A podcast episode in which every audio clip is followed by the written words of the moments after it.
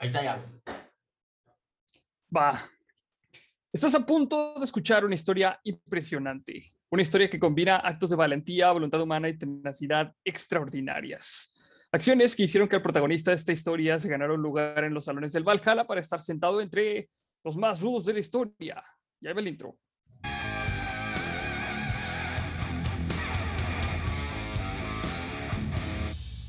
Y como siempre, saludo a mi compañero y amigo Roberto Aguirre. Roberto, ¿cómo andas, güey? Chido, güey, ya te la sabes, hasta la acabó de jale, güey, pinche toreando el calor, güey, viene a toda madre aquí en Chihuahua, güey. Eh, sí, sí, sí, güey, muy, muy, muy chingón, güey, básicamente. Ahora sí regando el búho, bien Ahora cabrón, güey. Ahora sí lo tienen que regar porque está la verga, güey. Pinche Sí, calor. güey, pinche y yo estamos de la chingada, güey, yo lo riego, él me riega, güey, todos nos regamos porque está bien cabrón, güey. ¿Tú qué pedo, Sí, güey? No, pues igual, güey, la neta sí está bien pinche hardcore este pedo, güey. Sí, güey, no, Este, mama, güey. sí. Oye, güey, el otro día dejaron un comentario, güey. Este, estaban preguntando que si por qué le sabes tanto a este pedo de la guerra, güey. Yo le dije que porque leías un chingo y porque te gusta un chingo Sabaton, güey. Pero Es ¿cuál es correcto, tu explicación, güey? Es correcto, güey. De hecho, no, no, no hay mucho más que eso, güey. Eh, primero, sí leía un chingo de chiquito, güey. Este. Porque, pues sí, güey. Básicamente, no sé, güey. eh, no tenía padre, güey. Mi mamá trabajaba, güey. No había tanta tele, güey. Así que eh, me chutaba todos los libros y revistas de muy interesante que vendían en el Oxxo, güey. so, eh. Y luego después salió Age of Empires. eh, lo conseguimos pirata.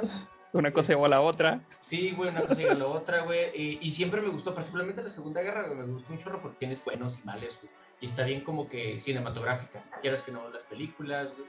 Este, Sabaton, Sabaton, no mames, güey, Sabaton. Neta, en buen pedo. Si no te gusta el metal, ok, tú tienes problemas. Pero de todos modos, güey, este. Oigan, Sabaton. Y nomás bú- búsquenle la canción. El sitio oficial de Sabaton te dice, ah, Simón, güey, esta rola habla específicamente de este evento histórico y realmente son muy poquitas las que no tienen nada que ver con algún evento histórico. Entonces, básicamente, sí, güey, eso es, eh, es correcto. Sabaton, güey, leer, güey. eh, los juegos quieras que no también, porque despiertan la curiosidad, güey. Lo que sé Sí. de carros, güey, lo sé por el turismo, güey. A huevo, güey. Me acuerdo un chingo de los Medal of Honor que jugábamos, güey. Y de Call of Duty, güey. Sí, a Sí. huevo, güey. Pero Güey, los Call of Comandos, Duty de los viejitos. Comandos a mí está muy chingón, güey. Comando está bien cabronzote, güey. Y, y ahí te das cuenta que eran británicos porque eran los pinches comandos, güey, que antes, antes de... Ahí usabas el pinche Christopher Lee, yo creo, güey. Este, que eran las fuerzas especiales de esos tiempos, todo el pedo, güey. Pero sí, sí, básicamente, güey. Este... No sé, güey. me- siempre me llama mucho la atención. Les decía, creo que Hemingway, que, que la... Este, que la guerra les parece fascinante a aquellos que no lo han experimentado, güey. Así que yo creo que en ninguna vida pasada, güey, porque se me hace muy, muy interesante, güey. Y a lo mejor Ah, porque somos ingenieros, güey, y cómo funcionan las armas y todo eso, cómo casca así, güey, y se alimenta solo, güey, y el gas sale para allá, güey, y matan a un cabrón, güey. Bueno, eso no está tan chido, güey, pero cómo funcionan todas esas tripas se me hace muy interesante también. Básicamente, va, pues vamos a meternos en materia. Fíjate, y ahora que hablamos de ingenieros. Eh, la Segunda Guerra Mundial se encontraba en pleno apogeo. Los submarinos alemanes, como por arte de magia, hundían sin cesar los convoyes cargados de provisiones y armas que a través del Mar del Norte se dirigían a Gran Bretaña desde Estados Unidos. Para lograrlo, sin que los aliados pudieran predecir ninguno de sus movimientos con anticipación, los alemanes usaban unos códigos encriptados que enviaban a través de una máquina llamada Enigma. Pero un hombre llamado Alan Turing, nacido el 23 de junio de 1912, lograría lo inimaginable. Este genio británico de la lógica y de las matemáticas se convertiría en un héroe que salvaría millones de vidas al lograr descifrar el código para desencriptar los mensajes enviados por los nazis. Eso es cierto, y esa parte es bien interesante, porque tiene un chorro de, de aristas de la historia de, de- de Turing, güey. Este, Simón. eh, tiene desde pues, su propia persecución por su preferencia sexual, de los tratamientos de los que fue víctima después, güey. Sí, estuvo en culero. güey.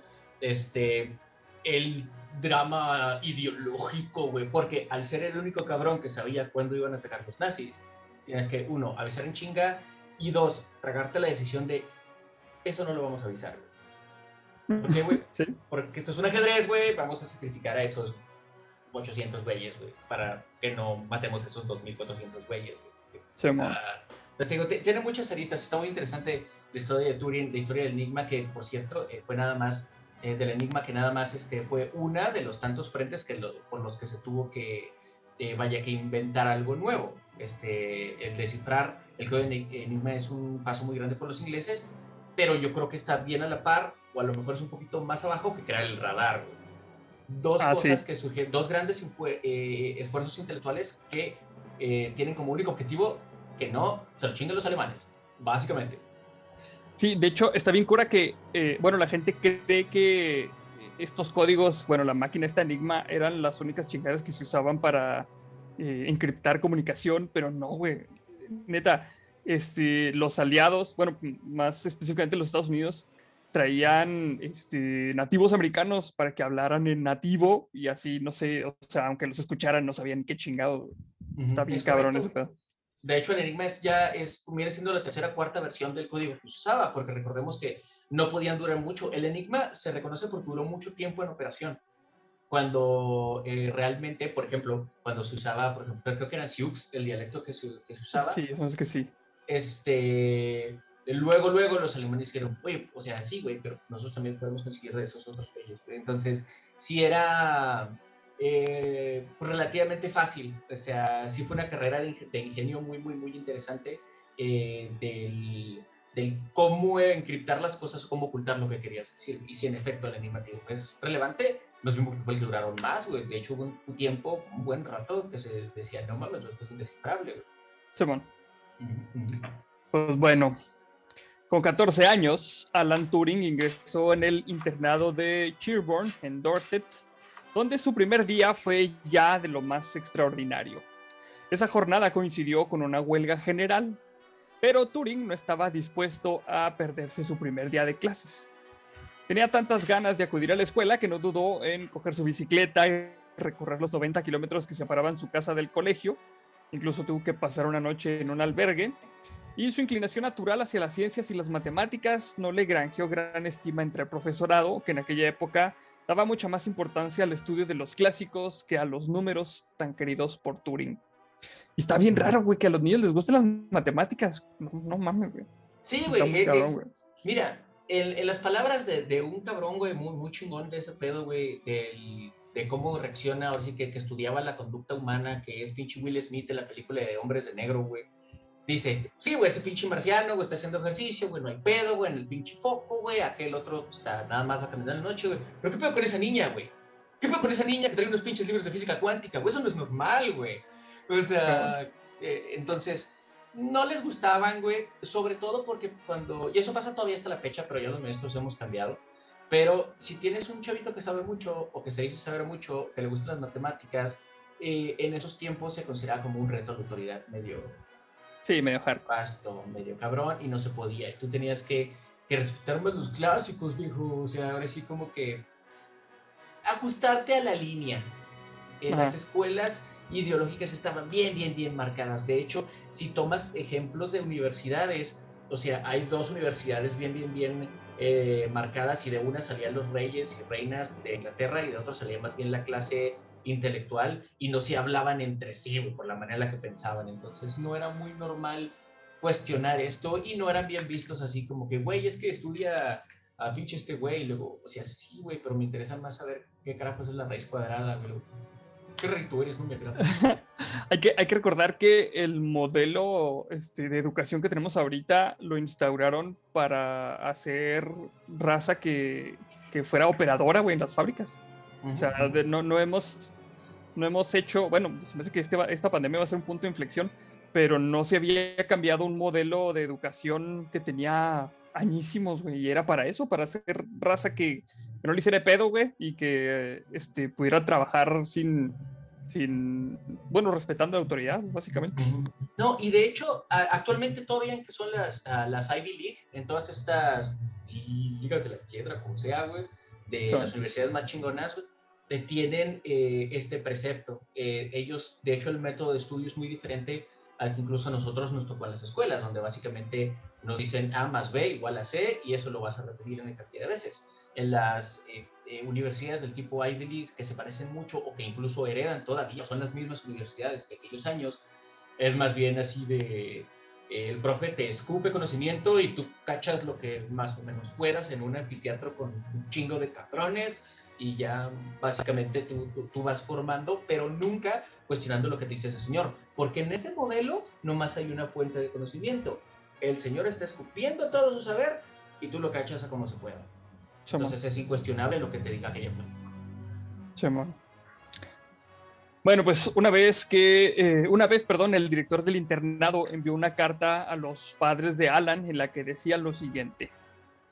Espero que no se caiga entre dos taburetes. Si va a permanecer en la escuela pública, debe aspirar a educarse. Si va a ser únicamente un especialista científico, está perdiendo el tiempo en una escuela pública. Eso fue lo que les mandó decir. O sea, era una carta, así que no hay tono, güey. Puede ser un WhatsApp malentendido este, güey. sí, eso sí, güey. Sí, güey, a lo mejor la historia dice, ah, profe culo, güey. Cuando el vato le está diciendo, es que neta, güey, este güey trae otra frecuencia, es más método científico, es más diferente, más aritmético, todo el pedo, güey. La escuela pública no le va a servir porque aquí formamos gente que mina carbón, güey. Muy cuadrada, sí, bueno.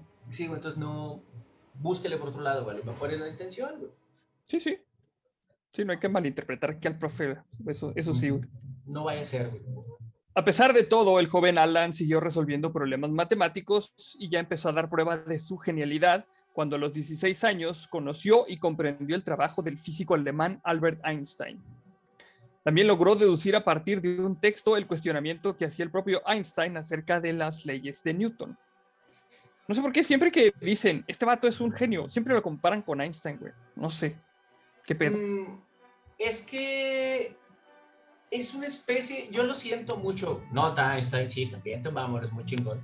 Dicho esto, yo, siendo, yo siento que Einstein es Andy Warhol de los científicos. ¿Sí? Eh, sí. Andy Warhol tiene su aportación, pero realmente conoces más bien a los amantes de Andy Warhol. Uy, sí, güey, cuatro, cuatro de color diferente, no mames, qué chido. Sí, sí, sí, güey, los que sean de arte me van a estar condenando terriblemente. Yo no sé de arte, güey, yo veo una pinche pintura con una lata carnation y digo, ah, pudiste haber pintado una caguama, güey, ese lienzo está perdido, pero bueno. Este, entonces, con Einstein lo siento igual, siento que fue la versión pop del científico. Más relajado, güey, con calcetines de color diferente, güey. Sí contestaba entrevistas, porque por lo regular los científicos eran bien snob, güey. Bien, bien, mamones. Oiga, me pasa la hora ¿para qué te la paso y no la vas a entender, güey? O sea, muy diferente, güey. Muy diferente, o sea, te insultaban y se iban dejándote pensando así como que, jojojo, soy un ah. chingón porque hablo sarcasmo. Tú, se va. Qué vato tan mamón, güey. Y nada más, güey. O sea, y Einstein no, Einstein sí hablaba y sí te, eh, sí, eh, te cotorreaba un poquito más. Ya ves que alguna vez le, le preguntó, o a eso dice por ahí la raza, que, que, que Marilyn Monroe le pregunta, y que imagínese, güey, que tengamos usted y yo a Cachún, güey, tengamos un pinche, usted pinche guapo y bien listo. Y dice Einstein, no, mija, imagínate que salga bien baboso como tú y bien feo como yo, no mames. o sea, a lo que voy es que pues era más comercial, por así decirlo. Sí, pues era más, era más, más raza el vato, güey. A lo mejor por eso tiene, tiene tanta, pues tantos fans, güey, por eso, porque es de la cultura pop, pues.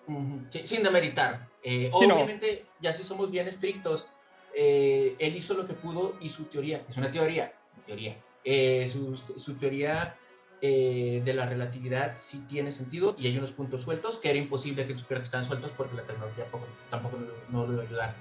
En ese tiempo ya se ha desmentido en varias ocasiones este, los principios que, que marca Einstein, pero pues les digo, es parte de la ciencia. La idea es esa, que se vaya desmintiendo y que se vaya mejorando. Sí, Pero bueno. Bueno, pues en 1934 Turing se licenció en matemáticas por la Universidad de Cambridge y dos años más tarde publicó un artículo que revolucionó la lógica de esta ciencia titulado Sobre los números computables, con una aplicación al problema de decisión en el que ya hablaba del concepto de algoritmo y exponía, las bases de su máquina de calcular, la máquina universal, conocida más tarde como la máquina de Turing, que siempre que nos la enseñan en la escuela nos da una chinga, porque cuando te la enseñan no tienes así como que muchos conceptos y nadie se, se toma la molestia de explicártela bien, güey. Por eso no la entendemos al principio. Yo jamás la he visto, güey. Creo que la vi una vez, me salió sangre el oído y dije, ah, sé, que, sé que me la presentaron hipotéticamente dije, o sea que es un chingo de ifs, güey, pero un cabronal de ifs, güey. Y, Sí. y luego un profe me dio un putazo, güey, y dije, no, no, no, va a ser otra cosa diferente. Y posiblemente es una cosa diferente, pero mal. No son muchos ifs, no son muchos ifs. Básicamente. Bueno, pues entre los años 1937 y 1938 se doctoró en la Universidad de Princeton, en Nueva Jersey, y en su tesis anunciaba el concepto de hipercomputación, un sistema que iba a permitir la resolución de problemas que carecían de una solución algorítmica. Más o menos algo así como inteligencia artificial, red neuronales, algo así. Esto- Sí. A eso le estaba tirando este vato. son los albores realmente, incluso de la computación lineal o de, o de- de la estructura que manejamos nosotros actualmente, o sea, de, vaya, de cómo con puros árboles de decisión puedes llegar a cierta conclusión. O sea, es, eh, está muy interesante porque sí está, em- empieza a tener como que una idea de lo que va a ser la computación, incluso el futuro. Chamán. Bueno, pues el 3 de septiembre de 1939, Gran Bretaña entró en guerra con Alemania. En ese momento, Turing fue contratado como criptólogo por el ejército británico en Bletchley Park, que era una instalación militar ultra secreta localizada en Buckinghamshire y conocida como Station X. Allí se llevaron a cabo los trabajos de descifrado de los códigos alemanes durante la Segunda Guerra Mundial, y la misión de Turing era intentar descifrar el sistema de cifrados de una máquina desarrollada por los nazis llamada Enigma, que el ejército polaco le había hecho llegar. El problema residía en que los alemanes cambiaban diariamente el sistema de cifrado a las 12 de la noche y Turing y su equipo tenía, debían de trabajar a contrarreloj para desarrollar un sistema que fuera capaz de desencriptar los mensajes enviados por los alemanes antes de cada medianoche. Es correcto. O sea, ahí- básicamente, echa- échale, güey. Eh, ahora sí que la bronca ahí no era descifrar el mensaje como tal. Claro que era descifrar el mensaje, era el objetivo principal. Pero la complejidad radicaba en hacer tronar el sistema completo. Lo que tenías que descifrar era el cómo es que se genera el siguiente código, porque eh, tendrías que descifrar un password todos los días. Entonces, Sí. ¿qué haces? Güey, pues eh, para cuando ya terminé de descifrar un password ya está obsoleto. Entonces, ¿qué hago? Trato de descifrar la cosa que genera los passwords. Chama. ¿Sí? O sea, en vez de descifrar el password de, no sé, cualquier sistema, descifras lo que es AES, 3DS, CHA o todos estos, MD5, descifras esos, porque de esos provienen todos los demás. Sí, pues era básicamente como, lo- para la gente que no, no es así como que muy de sistemas, como los tokens que te dan los bancos, esa clavecita era la importante que necesitaban saber cómo generar, porque de eso se desencadenaba que pudieran descifrar o desencriptar todos los demás mensajes. Básicamente eso era lo que tenían que hacer estos güeyes. Exactamente, tienen que ver cómo el token hacía el codiguito, patinarle al codiguito, básicamente. Muy bien. Eh, pues Enigma había sido inventada por el ingeniero alemán Arthur Scherbius tras la Primera Guerra Mundial y esta singular máquina generaba códigos basándose en el intercambio de signos. Su funcionamiento se basaba en enviar mensajes encriptados que alteraban la forma pero no el contenido, con el objetivo de evitar que las encriptaciones fueran descifradas en caso de que estos mensajes fueran interceptados por el enemigo. Eh, junto a su amigo, el matemático británico-estadounidense Gordon Wellman, perdón. Welshman. Welshman, Turing desarrolló a finales de 1939 y mediados de 1940 una máquina a la que la bautizaron como bombe o bomb, una palabra polaca para definir un tipo de helado, porque les mama ese tipo de pinche nombre, güey, con la que consiguieron descifrar con éxito las transmisiones de Enigma. La bombe eliminaba un gran número de claves Enigma probables, minimizando las probabilidades, las, las posibilidades. Básicamente era como un algoritmo de fuerza bruta, pero pues Ujú. con capacidad de cómputo, pues lo sacas en chinga, ¿no? Ujú. Para cada posible combinación se ponía en marcha eh, con electricidad una cadena de deducciones lógicas y así era posible detectar cuando existía una contradicción y de este modo desechar esa combinación. A principios de 1942 se interceptaron y descifraron alrededor de 40.000 mensajes que se duplicaron en un mes, logrando finalmente interceptar y decodificar dos mensajes por minuto. Según el, pre- el premier británico Winston Churchill, el trabajo realizado por Turing ayudó a reducir entre 2 y 4 años la guerra en Europa, salvando de este modo 14 millones de vidas. ¿no? Y aparte es brutal esa velocidad, o sea, dos mensajes por minuto e, e, es, brutalísimo si consideras el reto de infraestructura. Para empezar, en lo que te llegaba el mensaje. O sea, era un. Eh, fue, un esfuerzo titánico el que se hizo. La máquina, eh, yo sé que si leemos ahorita se nos va a hacer la cosa más compleja del mundo porque es un refrigerador con un chorro de perillas. Simón. Y te va descartando los códigos, literal, unos giran para adelante, otros giran para atrás. es, nomás, es mecánica, casi, casi. Este, se nos va a hacer, no mames, está súper gigantesca. Pero técnicamente, o sea, si somos bien objetivos, era mucho más compacta que a lo mejor unas computadoras de ochenteras o la que mandó, por ejemplo, eh, o la que ayudó a hacer los cálculos de aterrizaje del Apolo 11, del módulo del Apolo 11, que también ocupaba un cuarto y era impresionante. Eh, la bomba no era tan grande técnicamente y era muy analógica. Dentro de todo, eh, la complejidad que conllevaba era una máquina, vamos a decir, abusando de la palabra, simple. Pudo haber sido algo mucho más complejo. La lógica estaba en cómo, eh, vaya, en cómo se ingenió más que en propiamente la máquina terminada. Simón, Simón. Y aquí pues, nos podemos dar cuenta que, que no importa cuántos pinches balazos tires o cuántos hombres tengas, la información realmente es lo que gana las guerras. O sea, realmente lo que descifró este, Alan Turing era lo, más valioso porque tenías información de dónde iban a atacar, a qué horas iban a salir, cuántos güeyes eran, todo ese tipo de cosas son lo que realmente importaba, güey, para poder este, pues, tener la, la, información necesaria para poder contraatacar, güey. Y eso en todas las guerras es, es lo más vital. Por eso que las misiones de inteligencia y de reconocimiento sean tan importantes. Si somos bien, bien objetivos, ¿qué fue el movimiento más importante eh, en el ataque a Normandía? Eh, fueron la cantidad de barcos que había, la manera en la, que, en la que se definieron las playas para atacar. No, fue la campaña en la que se trajeron a mucha gente de Hollywood este, para simular que se iba a hacer un ataque por Calais, por el, eh, más por el norte que propiamente por Normandía, que fue precisamente trabajar la información, mandar un chorro de mensajes eh, cifrados y protegidos gente con maletines este, atados a la mano, pero con información falsa. Falsa. al final del día, la información fue la que realmente le dio fuerza o la que causó esta distracción para que pudiera llevar a cabo ya el, el ataque con, con, armas como tal. Si eso se hubiera descubierto, otra cosa hubiera pasado. Y de esos eventos tenemos muchos a lo largo de esta y de todas las guerras. Sí, pues hay, hay que recordar que, este, ahora sí que Hitler se fue con la finta, güey. Y se lo chamaquearon bien culero. O sea, si, si, si los alemanes hubieran interceptado ese tipo de comunicaciones, se hubieran dado cuenta que el ataque realmente iba para Normandía, que de hecho sí lo medio hicieron, pero no confiaron en la info. Eh, otra, otra cosa hubiera cantado, porque pues los hubieran agarrado, este, ahora sí que como el, el tigre de Santa Julia, güey, apenas entrando, güey. No, y, y, era, eran unas cosas súper sencillas, si nomás hubiera mandado las tres divisiones eh, Panzer que tenía cerca. Uy, Dios mío, otra cosa muy diferente hubiera sido, bien, bien, bien diferente hubiera sido, porque el tiro entre los Sherman este, y los Panzer es una cosa, pero los Panzer arriba y los Sherman en el logo, en el lodo, uh, este, y pero te digo, eso en muchos lados, también lo vimos en Vietnam. En Vietnam el último pierde a Estados Unidos. Hay alguien en los comentarios que va a decir que no, perdió.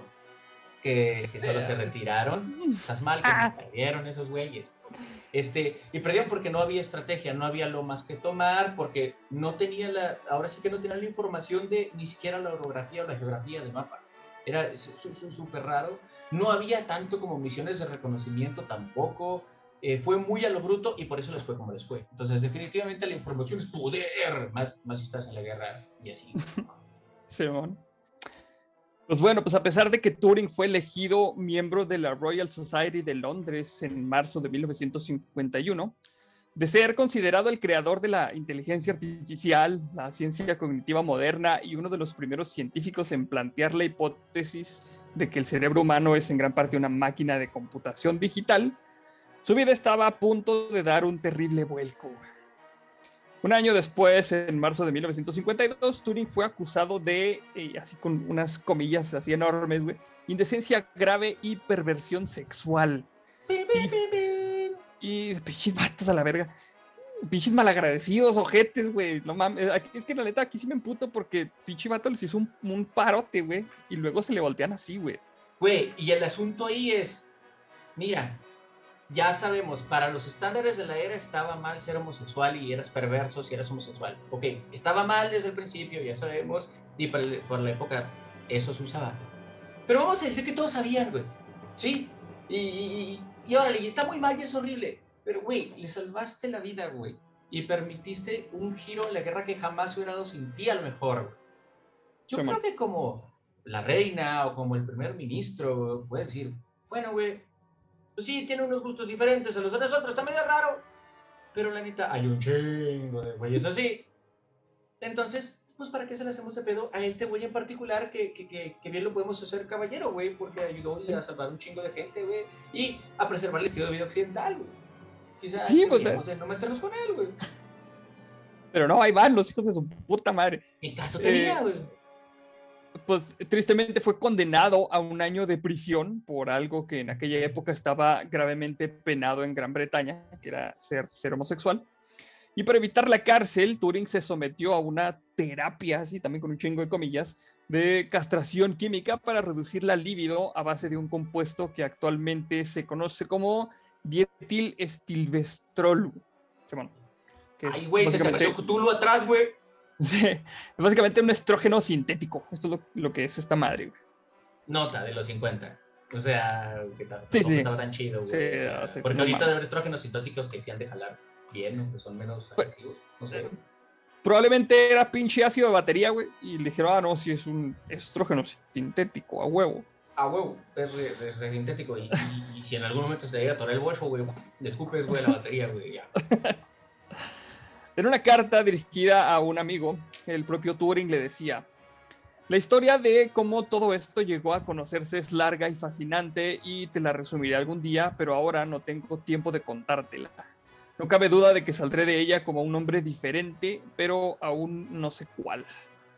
Eh, Estás arro, güey, porque este, pues estaba condenado eh, o sea, fue, condenado a cosas horribles nomás por ser el vato como era. O sea, independientemente. sí, eh, güey. El pedo es que eh, hay un abanico inmenso de, razones y motivos y factores multivectoriales de por qué una persona es homosexual o heterosexual o polisexual o pansexual o lo que quieras. Sí, pero él es el tipo de personas que desde que nació, sí, desde bien, bien, bien chiquito, este, pues más bien pateaba de aquel lado, güey. O sea, no, no, no fue como que un buen día se puso de moda, güey. Y, y todos sus compas se hicieron gay, ya también. No, no. Él, así era, güey.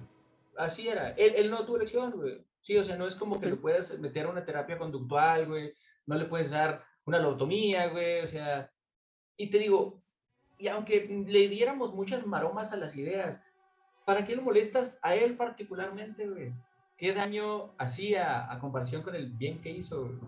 Sí, es que, es que realmente ese es el pedo, o sea, no, no estaban catalogando a el vato por los por, o sea, por las cosas que ya hizo, güey. Lo estaban catalogando por como era, o sea, por las... Sí, así como dices tú, o sea, este vato no tuvo la culpa, güey.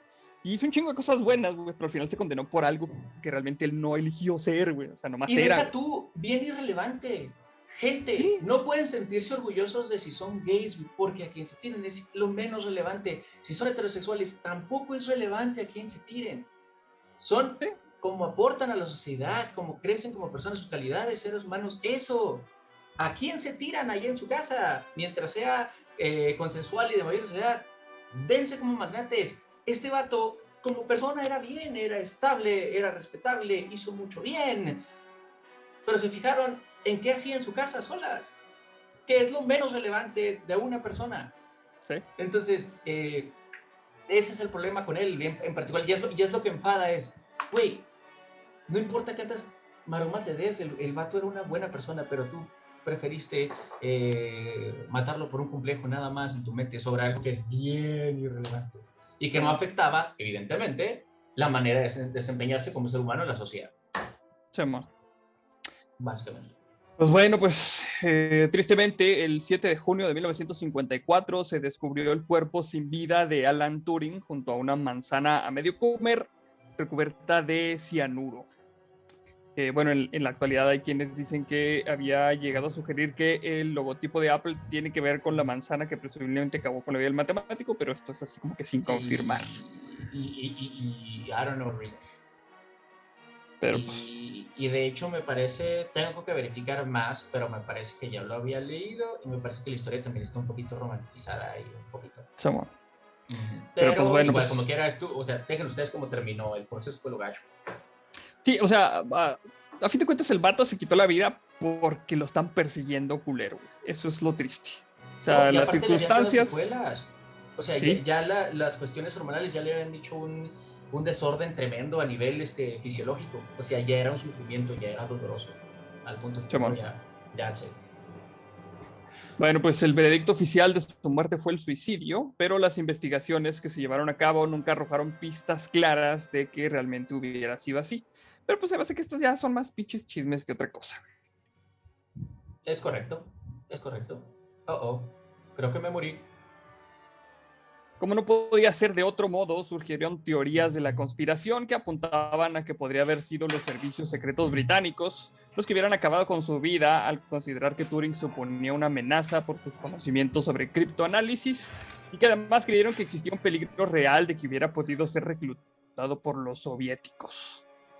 En el año 2009, el por, entonces, primer ministro británico Gordon Brown se disculpó en el nombre del gobierno eh, británico por el trato absolutamente injusto recibido por Turing. Y cuatro años más tarde, en el 2013, el genial matemático recibiría el indulto real por parte de la reina Isabel II. Ya, ¿para qué chingados? Pero bueno, como quiera. güey. ¿Y, y, y, y el indulto de qué, güey? O sea, debe de haber recibido una chingada disculpa, güey. O sea, no, no, no, no es o indulto sea, de nada, güey. o sea, es- es una mamada de- simbólico. Sí, sí, es simbólico, pero sí es una mamá de, bueno, pues te perdonamos. O sea, pues como si estuviera haciendo algo malo el pobre güey. Pero Sí, o pues, ni sea, pedo, ya, no te mames, perdió es bueno, algo. pues, ándale, pues, hazle como quieras. Pero sí, Jefesota, güey. Ahora, la parte de que lo pudieran reclutar los soviéticos, incluso los americanos, ¿por qué no, güey? Porque no, no sabes. Este no era del todo descabellada en realidad, o sea, nomás hay que pensar en la no pequeña cantidad de científicos y grandes pensadores alemanes que escaparon Ajá. todos con chamba y con casa y con nombres nuevos, este, hacia Estados Unidos. Y que después participaron en, en la creación de inventos también con orientación bélica. Entonces, Pues por eso Igual. los gringos, por eso los gringos Pues, pueden lanzar cohetes, güey. Básicamente. Ujú, Básicamente. Entonces ahí sería curioso, curioso ver este, esa posibilidad. Eh, yo creo que más bien va en el otro sentido, porque sí, en efecto, sí está sufriendo demasiado, pero no es descabellado. O sea, de toda la gente eh, que podemos pensar que se puede ver envuelto en una de estas teorías conspirativas, pues Turing sí pudiera ser, eh, o sí pudiera tener un valor estratégico, quizá. Sí, pero pues cabe este, aclarar que pues nada de esto se ha comprobado, entonces pues queda en el mero terreno especulativo, nada más. Totalmente, totalmente. Y pues hace un rato sacaron una película, se llama El Código Enigma, con Benedict Cumberbatch, con este señor que de apellido impronunciable, güey. Simón. Ujú. Eh, está chida, véanla, porque pues retrata perfecto todo este pedo. La neta, Ujú, sí, ujú. dénsela. Es correcto, sí, sí, sí está catrona, sí, sí, está bien. Y. Y pues bueno, pues esta, esta fue la historia de Alan Turing, el santo patrono de los programadores también, güey. Bueno, uno de tantos, güey. Junto con Maggie y otros tantos ahí, pero sí. Sí, sí, sí, sí. Pues bueno, pues eh, Roberto, recuérdanos tus redes sociales, porfa. Ah, pues estoy en Instagram como Roberto Aguirre, no más que como soy bien chévere, güey. Una O es un cero. Pero, este. Y luego está como Partiso Podcast también, este, que es la lista de, de Partiso. Y estamos en Partiso eh, los martes, los jueves y los viernes en nuestro podcast eh, aquí en YouTube, básicamente. Y estamos en Facebook como Partiso también. Y sé que tengo un Discord, pero nunca sé cómo ni ligarlo, ni mandarlo a llamar, ni, ni- ni buscarlo. Pero también estamos en Discord, donde ahí nos pone la gente cualquier cantidad de cosas. Va, va, pues como quiera, aquí les pongo en la descripción del video las redes sociales de Roberto para que vayan a hacer una vuelta, se suscriban, todo espero. Y pues también me pueden encontrar aquí en su canal subiendo videos casi todos los días, en los directos de SideQuest y ya en el Twitter ya no me peleo con la gente, ya nomás pongo chingaderas y me voy. Entonces Sí, ya no me van a encontrar peleándome ahí con la raza. Ya. Bien, güey. Sí, güey. Sí, se siente zen. más, más, este, más exactamente, güey, básicamente. Sí, no, no, no. No mames, güey. No, güey. Ya te vacunaste contra la cosa esa, güey, ya para poder pistear en las calles. Todavía- pues, fíjate que todavía no, güey, pues la pinche convocatoria no ha llegado, pero esperemos ya pronto, güey, pronto ya tener la pinche vacuna para que se me peguen las latas de cerveza, güey, así mágicamente, güey. Sí, Pinche paro de magneto, güey. Eh, Eso sería muy chido, güey. Se- a- Así como que, pero esta vacuna realmente no lo hace inmune a... A mí me vale madre ese pedo, güey. Yo quiero hacer lo de la pinche birria voladora, güey. Simón. Pero bueno, güey. Simón. Pero bueno. Sale pues, vatos, nos vemos en el siguiente capítulo de los más rudos de la historia. Chido, Chido, raza. raza, cuídense. Bye.